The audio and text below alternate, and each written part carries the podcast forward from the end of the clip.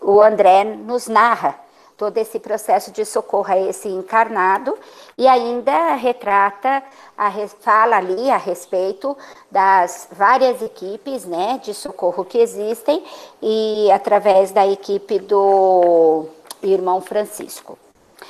Bom, nós paramos na parte em que eles saem da casa do, do Antônio, né? Uh, e, e estão já na rua.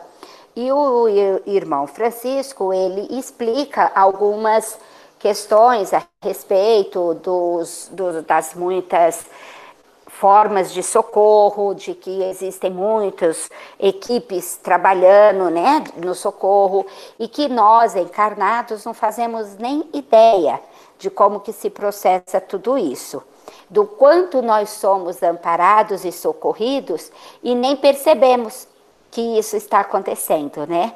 E lembro que na semana passada eu até falei a respeito de de que eu aprendi com uma crista, de que quando eu estou na estrada e vejo algum acidente, eu faço uma prece é, para as equipes que estão ali socorrendo, para que a vibração, porque sempre tem muito curioso, né?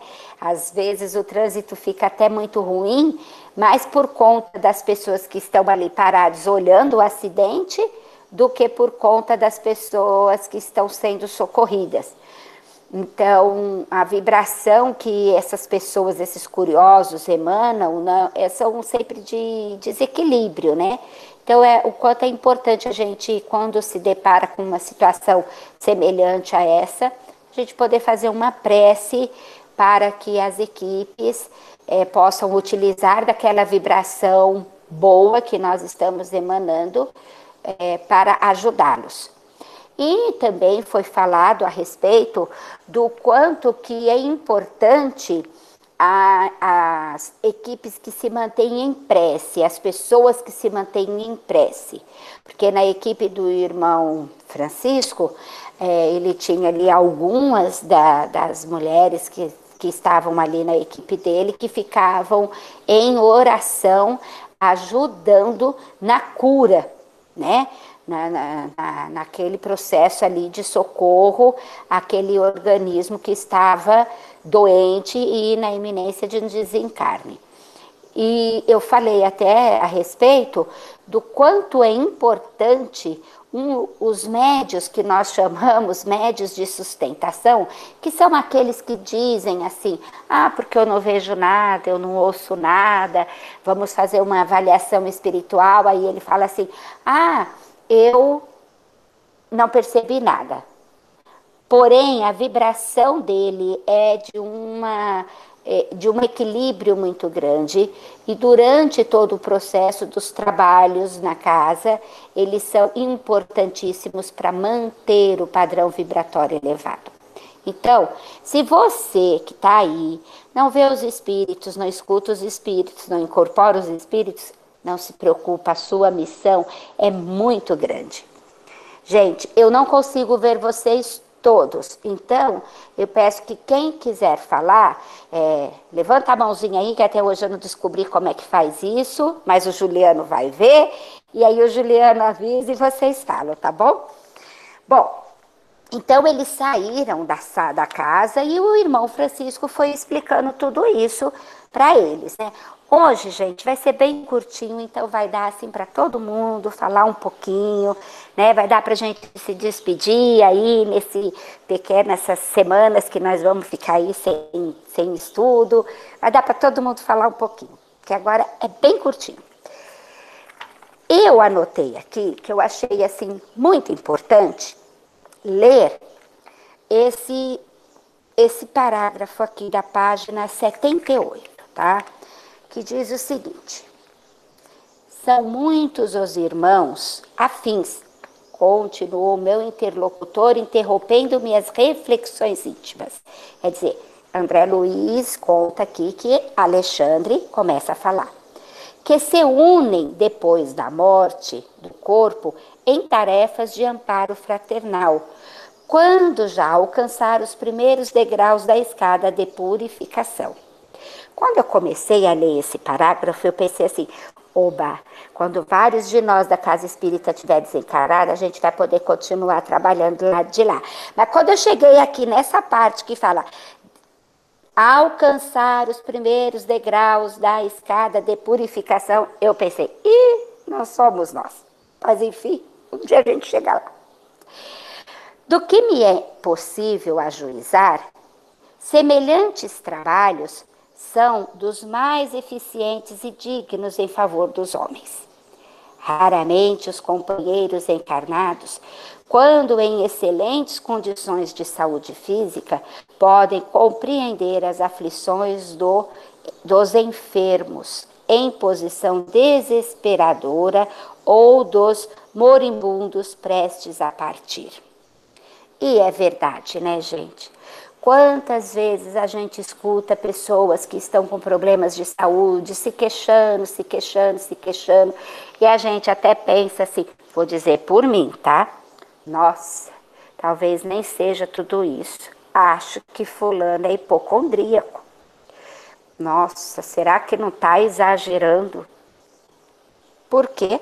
Porque eu estou com saúde. Porque se eu estivesse com alguma coisa semelhante a ele, o que, que eu iria dizer? Eu ia começar a desfilar ali, ó, todas as minhas lamúrias das minhas doenças também. Já observar que quando um começa a falar de doença, logo o outro começa a falar também. E aí fica aquela disputa para ver quem que está mais doente, né? Eu já cansei de ver isso.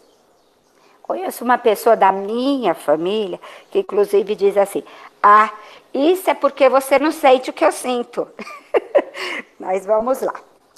Nós outros, oi. Se me permite. Pode falar, é... Com certeza. Uma coisa, uma coisa que me chamou a atenção nessa, nessas informações, né, deixadas pelo Francisco, é que, assim, muitas vezes na própria casa espírita, né, a gente encontra pessoas nessas condições, né, que vêm com dores da alma, dores profundas da alma, é, e muitas vezes nós, voluntários da casa espírita, achamos assim, ah, não, isso aí é normal, isso aí é, ah, não é nada, isso aí é, sei lá, segunda-feira. Né? Então, é, a gente não tem essa noção, porque é, nós somos espíritos com experiências diferentes, vivendo é, em condições diferentes. Talvez para aquele irmão que procura a casa, aquela dor que aos seus olhos é minúscula, para ele traz uma angústia, um sofrimento de eras. Né? Então, é, é, é principalmente a gente que está nesse empenho em tentar melhorar é, e aprender mais para conseguir auxiliar mais, eu acho que a gente precisa se vigiar nesses pensamentos também, porque a gente sabe que esses pensamentos em uma corrente mediúnica, em uma corrente de auxílio espiritual junto a, aos benfeitores atrapalha demais. Né? Isso Exatamente. com certeza atrapalha muito. Né? Uhum. Bem verdade, Ju. Bem verdade mesmo. Nós que estamos numa corrente, a gente precisa vigiar demais os nossos pensamentos, porque um simples pensamento pode abrir assim brechas, né, e atrapalhar demais ou cair demais o padrão vibratório e atrapalhar muito no socorro aquele aquele que está ali necessitando, seja encarnado ou desencarnado. Bom, ele continua.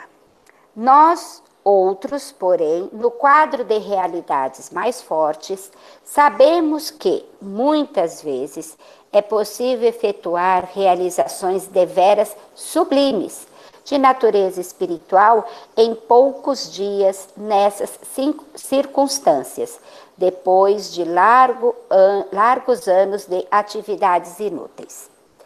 No leito da morte, as criaturas são mais humanas e mais dóceis.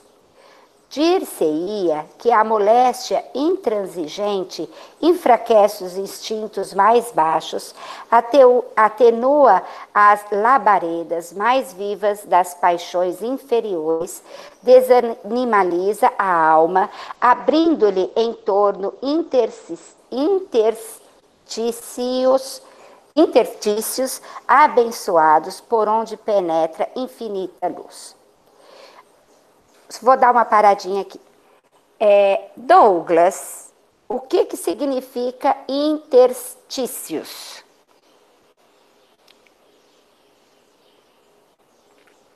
Intervalo. Hum, muito obrigada, Douglas. Okay. O Douglas, gente, é o nosso dicionário ambulante. Então, quando nós temos preguiça, a gente pergunta para ele. É, não, não confie tanto assim, não, hein? e a dor vai derrubando as pesadas muralhas da indiferença, do egoísmo cristalizado e do amor próprio excessivo. Então, é possível o grande entendimento. Vou dar uma paradinha aqui. Vamos conversar um pouquinho a respeito do que Alexandre acabou de dizer. Então, na hora nas horas derradeiras da vida de encarnado, a dor, a doença, ou seja lá o que for, né, que a pessoa está vivendo, normalmente a doença do corpo físico, acaba aproximando esse espírito de Deus, digamos assim. Nos alguns evangélicos, eles dizem o seguinte: que até no último segundo de vida, se a pessoa aceitar Jesus, ela está salva. Eu entendo da seguinte maneira esse, esse pensamento deles. Nós somos espíritos eternos e estamos constantemente aprendendo. Se nos últimos instantes de vida na Terra nós entendermos não de uma forma plena, mas se nós aceitarmos que Jesus, ele realmente é o caminho, a verdade a vida, nós estaremos iniciando ali uma nova etapa da nossa existência como espírito eterno, dessa nossa jornada, né? Então, é por isso que eles dizem que o espírito está salvo porque aquele espírito ele despertou, né, para as verdades eternas. Então, todas essas situações aonde o corpo adoece, onde as pessoas vão se despindo da vaidade, do orgulho, e, que, e vão se voltando e se percebendo como espírito eterno. Gente, eu presenciei isso pessoalmente há pouco tempo, há, há pouco mais de um ano, nenhum grande amigo que desencarnou. Eu, eu conheço assim há mais de 30 anos e nunca em momento algum ele falava sobre Deus. Ele ou a, ou a esposa ou a família falava sobre Deus. Eles nunca iam nenhum tipo de religião, seja católica, evangélica, enfim, nenhuma. Não tinham. Eles não não se denominavam ter nenhuma fé. Acreditavam em Deus e pronto, assim como um monte de pessoas, né? Mas eles não tinham, não, não, não falavam nada, eles não tinham o hábito de, sabe? E eu tive, assim, uma amizade é, íntima, sabe? De frequentar, fre, frequentarmos a casa um do outro. Porém, nos últimos anos de, de vida dele, ele sofreu de um, um câncer muito agressivo que levou ele assim a um, a um período muito longo, mais, uns dois anos de tratamento muito dolorido, muito é, sofrido mesmo. E qual não foi a minha surpresa quando eu fui visitá-lo nos últimos dias de vida dele? E a esposa dele me falou que todos os dias eles estavam orando. Eles estavam rezando, tinha um horário certo para eles orarem. Então, assim, eu me emocionei demais com aquilo, porque isso que Alexandre está dizendo aqui foi o que nós, que eu vi acontecer, né? Então, por uma pessoa, uma, uma parente da família, é, chamou eles e falou que era importante eles estarem se conectando com a espiritualidade num determinado horário, fazendo uma oração. Gente, eu achei aquilo tão lindo. Eu achei aquilo tão fantástico, tão abençoado, porque nem nunca nesses mais de 30 anos eu tinha visto eles tendo qualquer atitude que fosse de religiosidade. Não que eles não acreditassem em Deus, mas não tinham, é, é, não era como a gente costuma dizer, praticante em nenhuma religião. Então, realmente, isso que Alexandre nos narra aqui é verdade. Então, nem sempre a dor física, as doenças, elas vêm é, de uma forma negativa, muito pelo contrário. Eu acredito sempre que é de uma forma positiva para o espírito eterno, porque é o momento dele é, se despir de todas as vaidades do mundo, de todas as ligações mais é, menos é, sublimes com a matéria e se voltar para o lado espiritual, que é o que somos, somos um espírito eterno, né? E muitas vezes nós vivemos uma vida inteira como se não fôssemos. Alguém gostaria de falar alguma coisa? Então eu vou continuar, tá? Lições admiráveis felicitam a criatura que, palidamente, embora perceba a grandeza da herança divina. Acentua-se-lhe o heroísmo e gravam-se-lhe no coração para sempre mensagens vivas de amor e sabedoria. Na noite espessa da agonia, começa a brilhar a aurora da vida eterna e aos seus clarões indistintos, nossos princípios são facilmente aceitos. A sensibilidade demonstra características sublimes e a luz imortal lança fontes de infinito poder nos recessos do espírito. Está aqui, meus amigos, uma grande é, é, lição, assim, ou chamamento para nós, né? É, a gente às vezes escuta pessoas falarem assim: ah, eu quero do, morrer dormindo, né? Ah, eu, que, eu não quero ficar sofrendo. Ninguém quer ficar sofrendo. Ninguém quer ficar no leito de hospital ou de, de, em casa sofrendo com uma doença no corpo físico.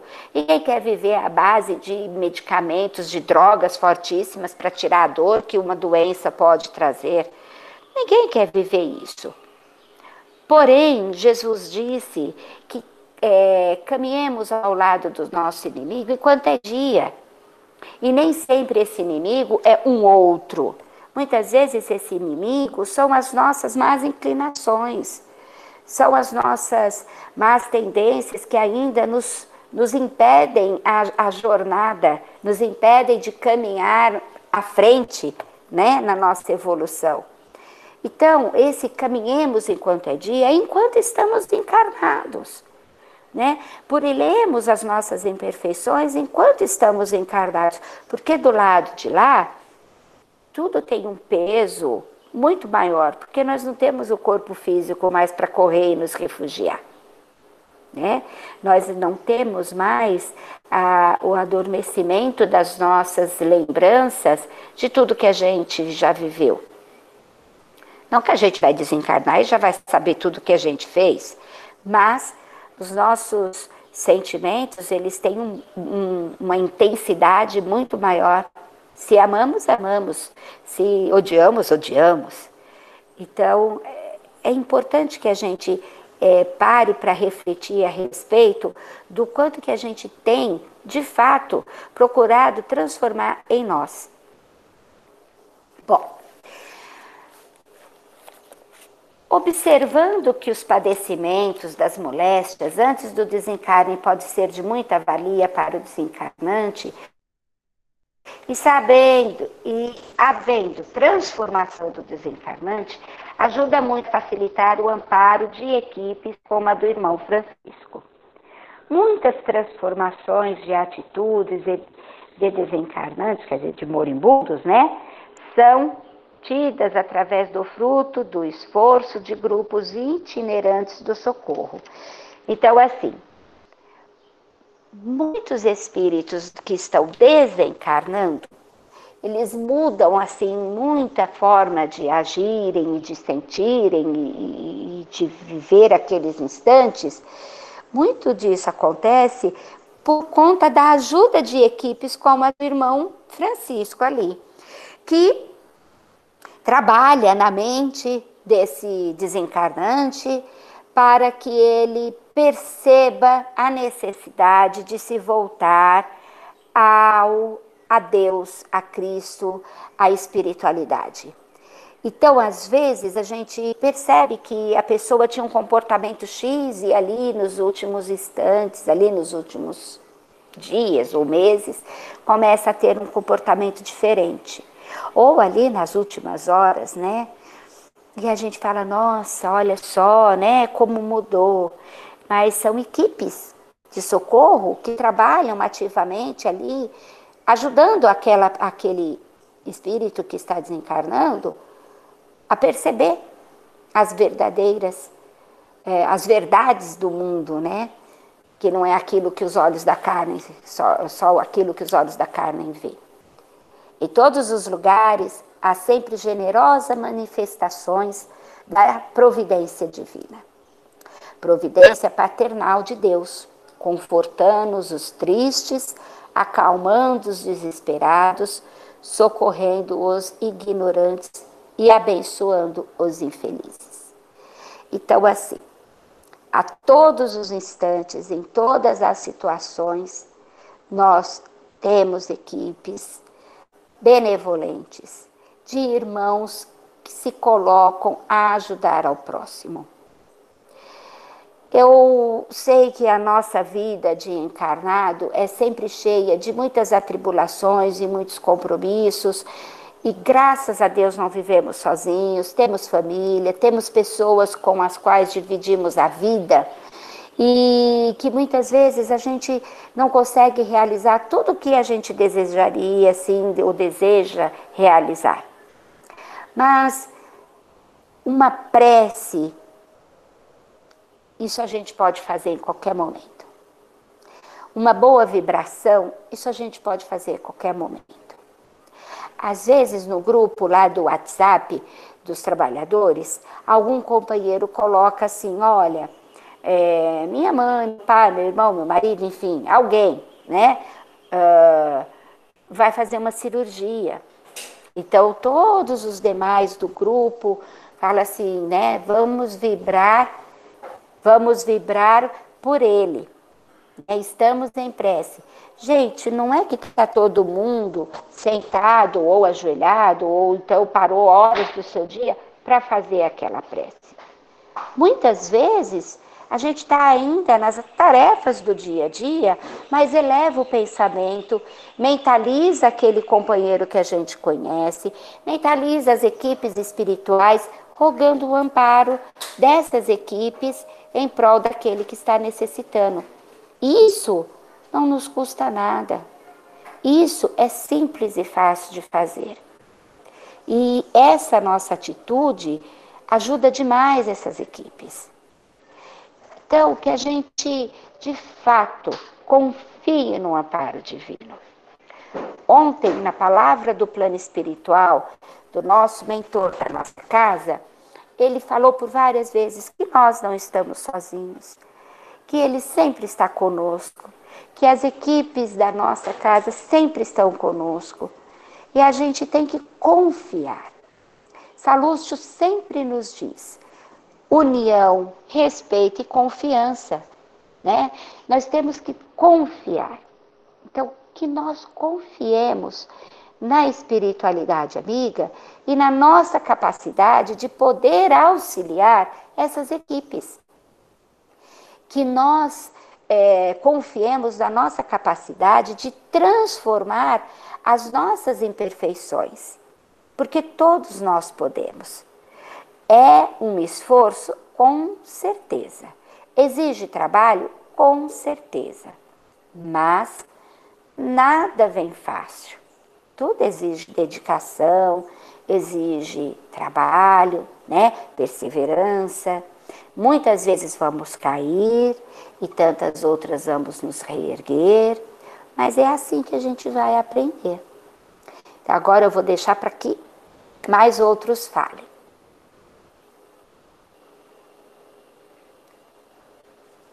A Cássia. Oi, Ju. É, se me permite, eu gostaria de fazer a leitura de um texto do que eu estava lendo hoje à tarde, né? Eu falei assim, ah, a gente vai terminar é, cedo, né? Porque eu estava lendo, relendo o capítulo.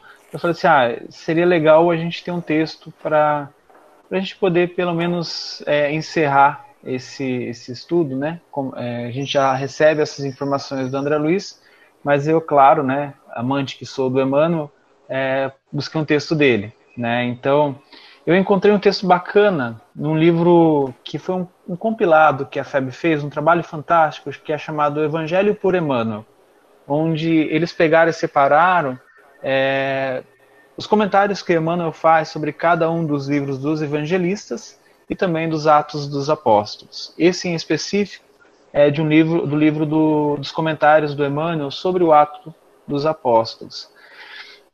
E Emmanuel começa fazendo a referência a, ao capítulo 22 dos Atos dos Apóstolos, no seu versículo 16, e, onde fala aquela passagem, né, para quem já leu Paulo e Estevão, onde a, Paulo, né, no caso Saulo ainda na época, né, encontra com Ananias e tudo acontece, não vou falar aqui porque o pessoal vai receber spoiler que não leu ainda, e e aí é onde Ananias fala para ele: E agora? O que está esperando? E o Manuel começa a, a, a analisar e ele intitula esse, essa análise como um desafio. Ele fala assim: relatando à multidão sua inesquecível experiência às portas de Damasco, o apóstolo dos gentios conta que, em face da perplexidade que o defrontara, perguntou-lhe Ananias em advertência fraterna: E agora, por que te detens? A interrogação merece meditada por todos os que já receberam convites, apelos, dádivas ou socorros do plano espiritual. Eu acho que eu me enquadro, em alguns aqui, tá? É, inumeráveis beneficiários do Evangelho prendem-se a obstáculos de toda sorte na província nebulosa da queixa. Se felicitados pela luz da fé, lastimam não haver conhecido a verdade na juventude ou nos dias de abastança. Contudo, na idade madura ou na dificuldade material, sustentam as mesmas tendências inferiores que lhe marcavam as atitudes nos círculos da ignorância. Nas palavras, exteriorizam sempre grande boa vontade. Entretanto, quando chamados ao serviço ativo, queixam-se imediatamente da falta de dinheiro, de saúde, de tempo, de forças. São operários contraditórios que, ao tempo do equilíbrio orgânico, exigem repouso e, na época de enfermidade corporal, alegam saudades do serviço. É indispensável combater essas expressões destrutivas da personalidade em qualquer posição e em qualquer tempo, estamos cercados pelas possibilidades de serviço com o Salvador. E para todos nós, que recebemos as dádivas divinas de mil modos diversos, foi pronunciado o sublime desafio. E agora, por que te detens? Essa, essas palavras a gente pode encontrar originalmente no livro Caminho, Verdade e Vida, no capítulo 147 eu achei muito oportuna, né, uma vez que é, Francisco e o André relatando os, os, relatos de Francisco nesse capítulo de socorro espiritual, é, nós também é, almejamos ser esses socorristas aqui encarnados e às vezes no desdobramento do sono físico. Então, é, um, é muito interessante que nós tenhamos essa visão, né, ou essa compreensão que Emmanuel nos coloca aqui nesse um desafio.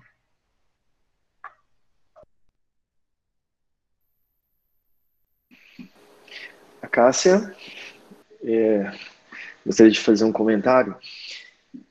Esse momento da, assim, do final da, da encarnação aqui, o retorno para a nossa verdadeira casa, é, é um momento muito forte, muito intenso na vida da, das pessoas. É uma experiência impressionante e muito marcante. Né? Então, ela traz assim uma sensação que a gente sentiu pouquíssimas vezes. Então, é, a, a pessoa começa a passar por uma análise como vai ficar a, os familiares, aquelas pessoas que ele, que ele ama ou que ele se tornou inimigo sem a presença dele. Então, isso traz reflexões bem profundas é uma vontade de fazer diferente. Isso, digamos, é em alguns. A gente nunca pode colocar que todos vão passar por essa sensação, esse sentimento, né? Isso é muito peculiar. E também depende da forma que vai ser o desencarne, né? Seja uma tem que ser uma doença mais arrastada, uma, uma situação dessa. Então, por isso que é até aquela situação da eutanásia, que é um tema polêmico, mas a gente começa a entender é, o dano que pode ser fazer a eutanásia. Vai tirar a oportunidade dessa pessoa de fazer fortes reflexões, é, de refazer sua vida várias vezes naqueles instantes, né, de ver o que poderia ter feito. E sem falar também a questão do materialismo, a pessoa muito atrelada ao apego dos bens, o dinheiro, é, nesse instante que ela vai sentindo o, o desenovelo né, do corpo e do espírito aos poucos, ela começa a soltar com mais é, facilidade o corpo físico, porque ela percebe que estando ali é pior do que aceitar o desencarne. Então ela tem a chance de chegar do outro lado um pouco menos apegado ao mundo material. Isso acaba sendo um alívio para ela, de certa forma, e o preparo para os familiares, porque o desencarne abrupto ele é, um, ele é mais chocante. Ele tem a experiência dele, ele tem a função dele, mas ele acaba sendo mais chocante também para os que ficam, né? Então esse preparo é para muita gente, não só para quem está indo. E esse instante também de desenvolver a fé nessa fase, é onde o Jesus fala: comigo o jugo é mais leve. Por isso que a mesma situação ela traz sentimentos e sofrimentos de intensidades muito diferentes de um para o outro. Vai aí a questão da fé, de ensinar a experiência de vida, ensinando a ter a fé. E a diferença de estar passando por determinada situação com fé. É um alívio, assim, é instantâneo praticamente, né? Não, não abole o sofrimento todo, não tira a experiência toda de, de estar ali naquela situação, naquele desafio, mas sente a grande diferença de estar mais equilibrado, mais pronto e mais forte para o que vem aí, né? Para o que der e vier. É, a gente já viu num dos capítulos anteriores também dizendo a importância do plano espiritual já promoveu o desencarne de quem está muito arrastado, muito é, ligado ao corpo físico, né? Por cada um tem o seu motivo por estar muito ligado ao corpo físico. Então a necessidade de ir, de promover o desencarne, porque chegou o momento. Aí já é o contrário, né? Então quem decide esse momento? Quem sabe? Quem tem uma consciência grande um panorama geral de toda a situação da vida pessoal da pessoa para saber qual é o momento. Tem quem tem essa, essa sabedoria, né? Então, por isso que a gente fala a Deus, a Jesus, que sabe o momento certo de cada um. Quando a gente não vai no momento certo, com certeza é danoso. É como quebrar um ovo antes do pintinho estar pronto. Né? Como abrir a crisálida da borboleta antes dela estar pronta. Então, quem sabe esse momento? Nós não temos essa onisciência, né? essa perspicácia desse tamanho. A gente acaba metendo os pés pelas mãos. E a gente tem inúmeros casos mesmo do momento do desencarno de grandes é, encontros que realmente muda o futuro da pessoa. É, desencarnados vêm para esse momento, encarnados vêm e, e grandes coisas acontecem em benefício de todos, não de um só. Né? Então, a gente pensa, está sofrendo muito, é difícil, é dolorido, mas existem os anestésicos, os analgésicos, existe a fé também que faz isso. Ela traz um certo é, é, digamos, uma, não um anestésico, mas ela é como se fosse um analgésico para as dores. Né? Então, é, quando nós estamos é, bem assessorados, bem acompanhados do plano espiritual, tudo isso soma em nosso favor. Porque a gente sabe que o plano espiritual é muito mais habitado que o plano aqui terrestre. Agora, quem que está próximo de nós? O, o, o outro lado é muito povoado. Então, quem que é esse povo que está perto de mim? Né? Eu que vou decidir isso, eu que vou escolher minhas companhias, né? Diga-me o que tu pensas que te direi com quem tu andas, né? Então, essa assessoria, ela é enorme, ela é gigante, ela é extremamente benéfica. E, às vezes, aqueles poucos dias faz transformações que, às vezes, dois, três anos não fez da pessoa vivendo numa situação de comodismo. Ali já não tem o comodismo, ali já tem o é agora ou nunca, né? Então, é, esse, esse respeito da, do momento certo que a gente tem que tomar cuidado com relação à eutanásia, que a gente sabe que alguns países permitem eutanásia, tem até clínicas para fazer eutanásia, mas o kardecismo nos traz, nos, nos, abre os bastidores do outro lado e vê o que é isso, né, na verdade.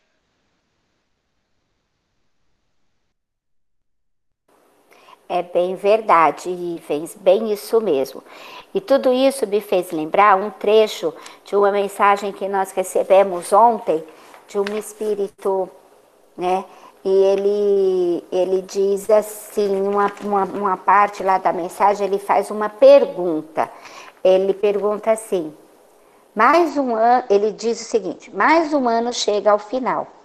E o que de fato construímos? Se partissem hoje para a espiritualidade, o que levariam? Então, assim, se nós partíssemos hoje, se hoje fosse o momento, o dia do nosso desencarne, nós estaríamos prontos, nós teríamos aí uma bagagem é, positiva para levar conosco. Uh, que tipo de bagagem a gente está pondo na mala para levar? Porque, como o Ivens falou, nós não sabemos o momento que vamos partir, mas sabemos que um dia iremos partir e a gente procurar viver a vida tentando, de fato, aprender né, com cada instante de, de, da nossa existência, é muito bom, é, é de, de, sabedoria, né? É uma das razões pela qual nós estamos encarnados. Então, vamos procurar e observar melhor as nossas atitudes enquanto espírito eterno e o que de fato temos colaborado com as equipes de socorro e o que de fato temos feito pela nossa evolução, pelo nosso aprendizado, para que no dia que formos chamados para voltar para a verdadeira pátria, como disse o Ives, nós tenhamos uma, uma boa bagagem para carregar, né? Mas acho que tem mais gente que quer falar.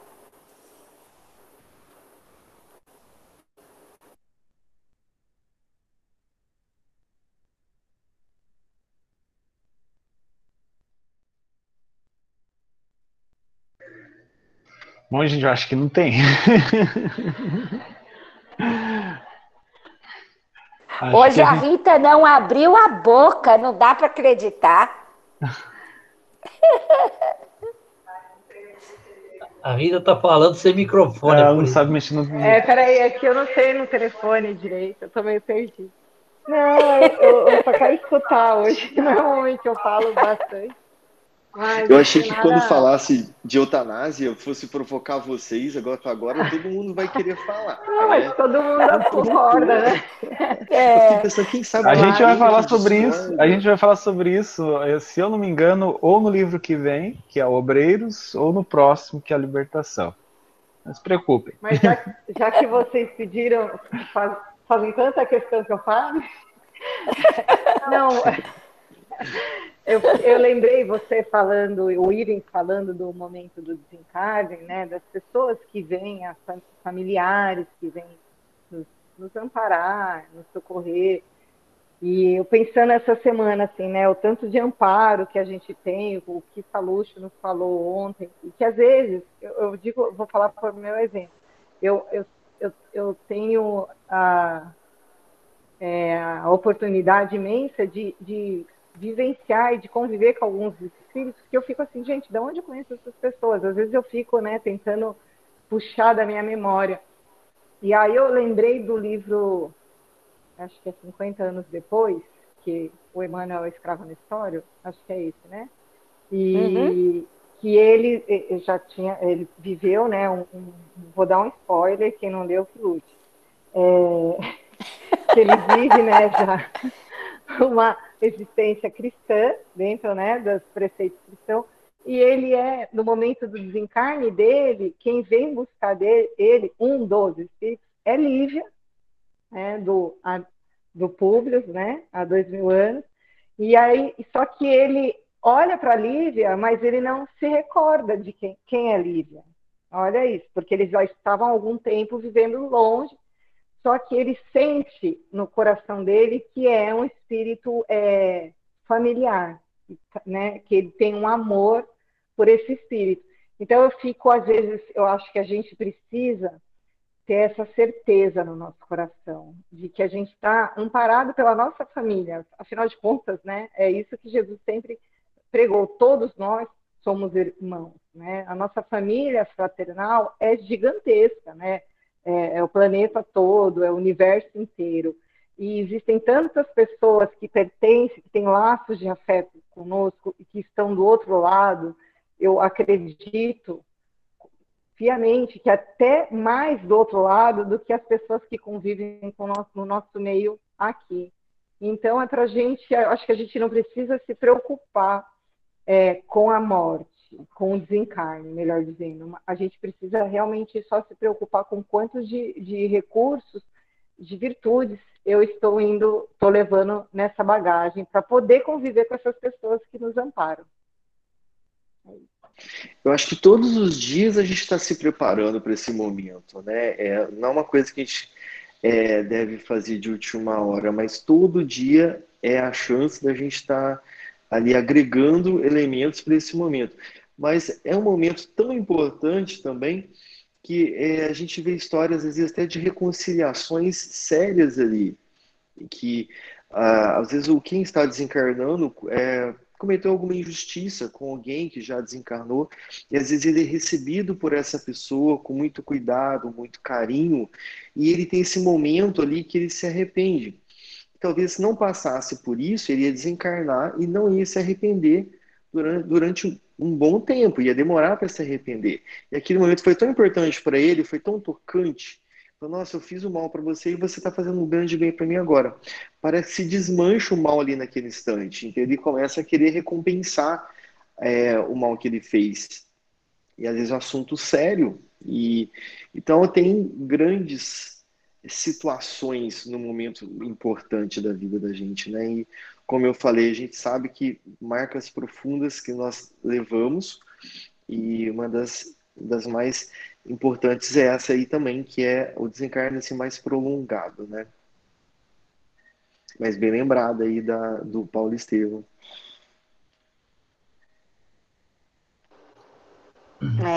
É, é verdade. Fala, Douglas. Como, como a gente tem tempo, talvez eu pudesse ilustrar um pouquinho essa questão da nossa preocupação com a nossa missão, né?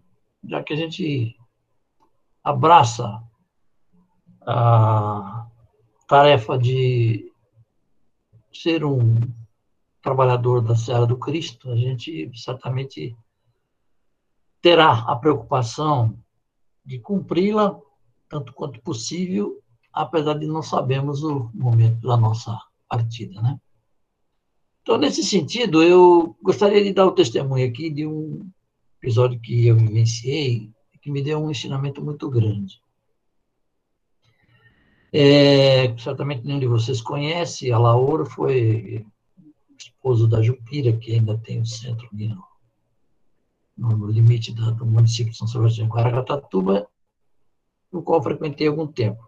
A Laura era um, um, um médium extremamente é, capacitado, ele tinha muitas propriedades mediúnicas e uma dedicação absurda com relação à tarefa de ajudar o próximo. Ele vivia 24 horas envolvido com as questões é, relacionadas com as dificuldades. Ele era professor com, na, na, vida particular e se dedicava demais. Né? Bom, esse amigo, eu tinha saído de São Sebastião e fui morar em São José quando eu fiquei sabendo que ele estava numa cama em, tratando de um câncer. E eu vim visitá-lo. Nós tínhamos muita intimidade e ele chorou profundamente nesse momento. Ele chorava e eu não conseguia entender por que, que ele chorava.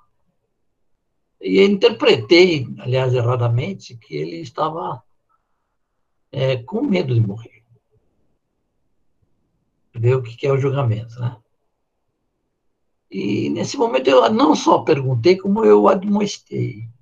Eu disse: Você é um líder, é o nosso líder, como se fosse um guru.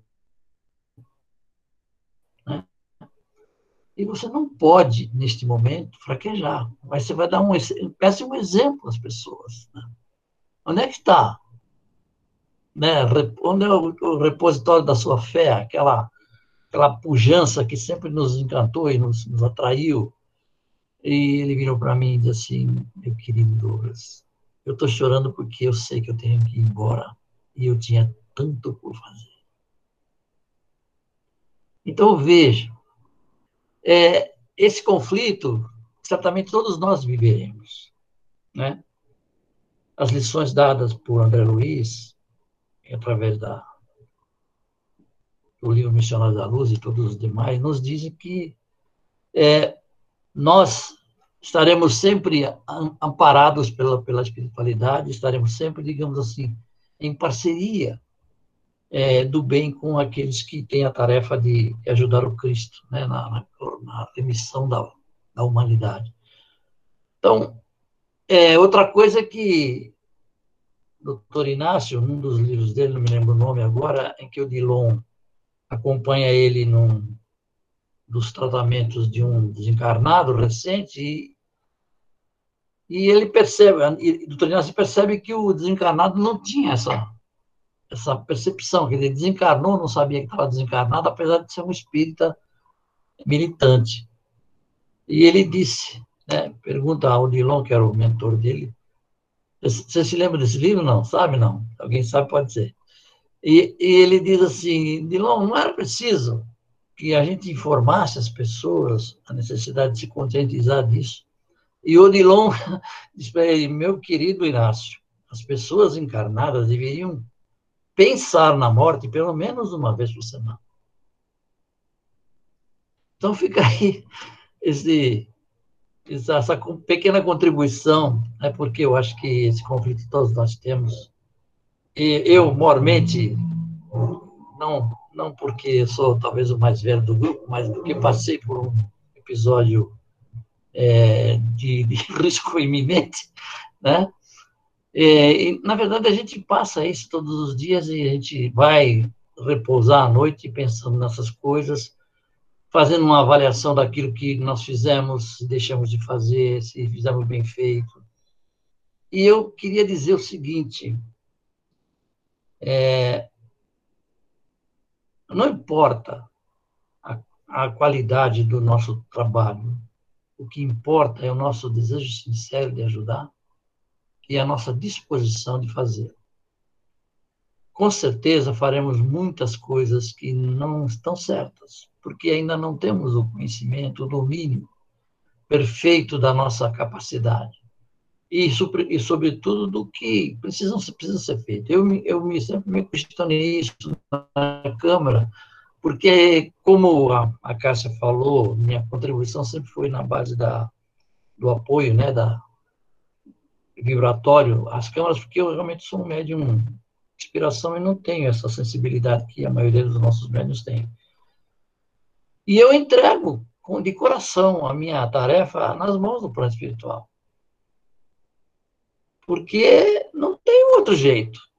Ou eu faço isso, ou eu simplesmente desistiria, porque Seria uma, como se, se eu tivesse assim, poxa, eu não, não posso ver, não posso sentir, não posso perceber como é que eu vou confiar nisso, mas eu confio.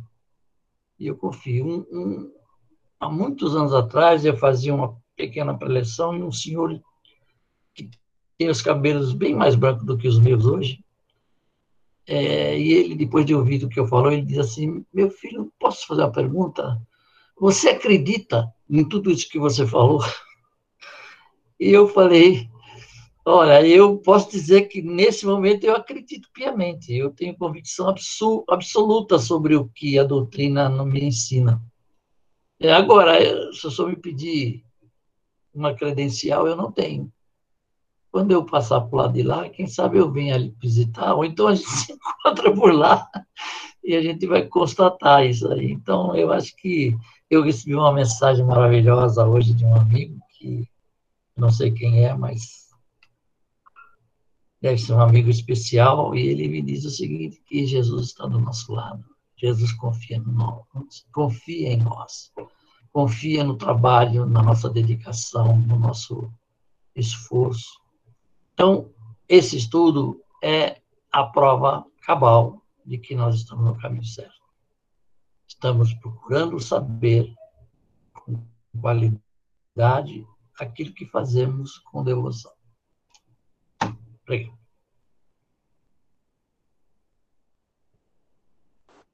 Obrigada, Douglas. Alguém mais gostaria de falar alguma coisa? Nós ainda temos cinco minutinhos. Gente, lembrando que hoje é o último dia do grupo de estudos, depois só o ano que vem. Volta quando, a Cássia? Eu acho que na segunda quinzena, não, na segunda quinzena, quando é, Juliana, que a gente combinou? Segunda semana de janeiro. E, e isso é, é quando? Vocês vão receber a mensagenzinha de sempre. segunda, segunda ah, é. quarta-feira de janeiro. Ah, tá. Dia 13. Dia 13. Uhum. Isso, dia 13 de janeiro. Aí a gente retorna. Ah, então tá bom. Gente, eu vou então falar assim. Eu perturbei muito a cabeça do Juliano e da Miriam durante dois anos com essa frase. Né? Gente, eu não ouço nada, eu não escuto nada, eu não sinto nada, eu não sinto nem a presença do meu mentor. Eu vou desistir. E eles sempre, os dois, falando muito para mim, né? Não, calma, estuda. Se você está aqui, ainda mais eu que caí no curso, me achando caindo ali de paraquedas naquele curso, né? É, de educação mediúnica. E calma. Então, é muito gratificante tudo que eu escutei ontem na mensagem, é, nessas últimas reuniões nossas agora aqui, nesse estudo todo, ouvir tudo isso que vocês estão falando, é uma injeção de ânimo muito grande para quem é muito novato é, nessa, nesse aspecto. Eu não sou novata no espiritismo, pelo contrário, eu tenho 30 e poucos anos de ficar lá estudando os livros, mas de sentir, de praticar, de estar tá realmente assim vivendo aquilo, eu sou bem novata. Então é muito é para agradecer demais para vocês, porque é muito bom ouvir tudo isso. Muito obrigada. Vai ser engraçado isso porque o Douglas sempre me fez rir quando ele fala que é como se fosse uma pedra. Eu rio do, do termo que ele usa. Fica uma pedra, nada acontece.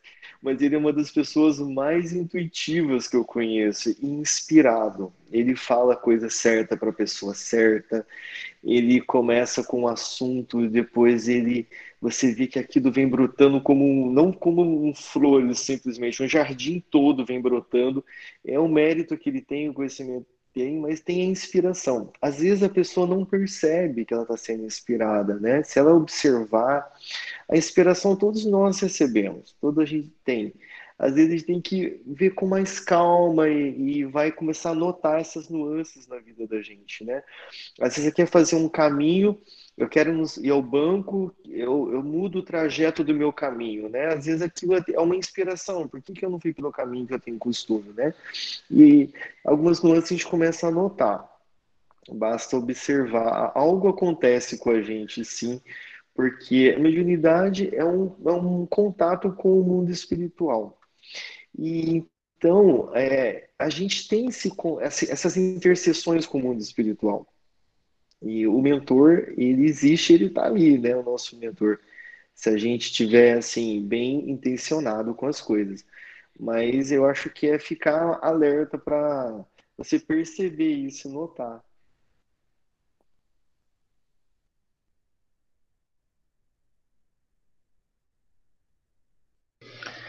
Então vamos mais uma vez. Juliano, antes de você é encerrar, me permita só mais um comentáriozinho. Claro. Posso falar, Cássia? Bora lá, Ju. O som da Cássia tá, tá com... É, internet. Eco, né? É, internet. Fala, do. Eu, eu, queria dizer a todos vocês o seguinte, a próxima aula, eu, eu que estarei incumbido de, de facilitar, né? Então, eu queria fazer uma sugestão. Procurem nessa, nessa férias curta, né, que começa hoje, termina no dia 12 né, de janeiro, e procurem lembrar, e se puderem, anotem os sonhos que vocês tiverem nesse período. Se possível, todos. Porque a gente vai ter muita coisa para falar sobre isso. Ok, é só isso aí, tá?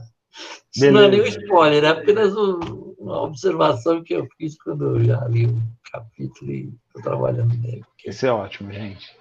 Ok, obrigado, então, Juliano.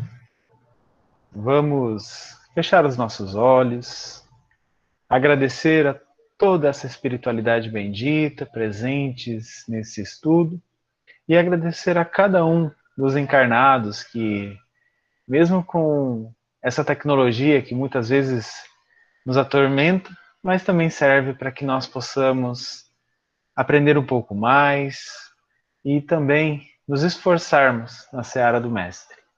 Que tenhamos uma noite de muita luz e uma semana de muita paz.